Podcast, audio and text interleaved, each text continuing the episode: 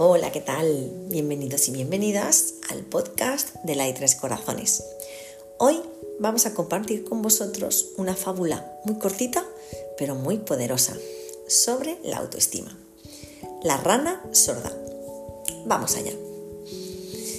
Érase una vez un grupo de ranas que caminaba por un bosque cuando dos de ellas cayeron en un pozo muy muy profundo. Las demás ranas se reunieron alrededor y vieron que no podían rescatarlas. Era demasiado profundo. Las dos ranas, movidas por un impulso de supervivencia, comenzaron a saltar, a saltar, a saltar, intentando salir del agujero, pero el resto de ranas les gritaba desde arriba. No insistáis, no podréis salir nunca, dejadlo ya. Las dos ranas siguieron saltando, aunque una de ellas comenzó a desanimarse cada vez más.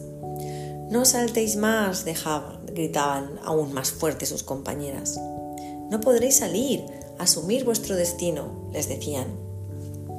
Las ranas gritaban y hacían gestos con los brazos para que las ranas se dejaran morir sin más. Y una de ellas, al final, cedió y cayó al suelo derrotada, en donde al fin murió. Sin embargo, la otra rana seguía saltando una, una, una y otra vez más, con más fuerza, con más intensidad, y en uno de sus grandes saltos consiguió alcanzar el borde del agujero y salir al exterior. ¿Cómo creéis que consiguió la rana alcanzar su meta? Las demás ranas la miraron boca abierta, sin saber qué decir. Estaban realmente sorprendidas de que aquella rana hubiera conseguido salir de aquel agujero, a pesar de que todas le habían dicho que no lo iba a conseguir.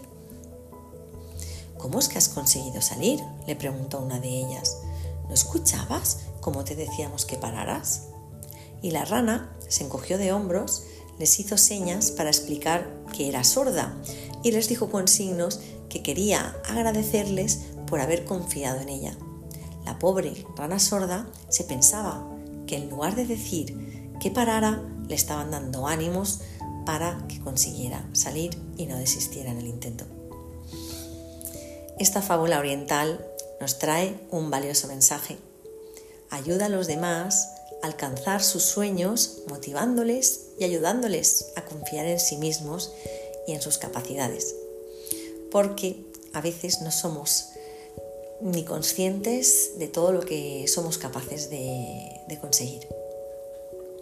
Y hoy me quiero despedir con la moraleja de esta fábula, que dice así. Las palabras de motivación son como motores que te ayudan a conseguir un objetivo. Confía en ti y antes de derrumbarte, piensa en tus inmensas posibilidades para alcanzar tu meta. Espero que os haya gustado y sin más, me despido hasta la próxima, deseando que tengáis un feliz y un positivo día. Gracias.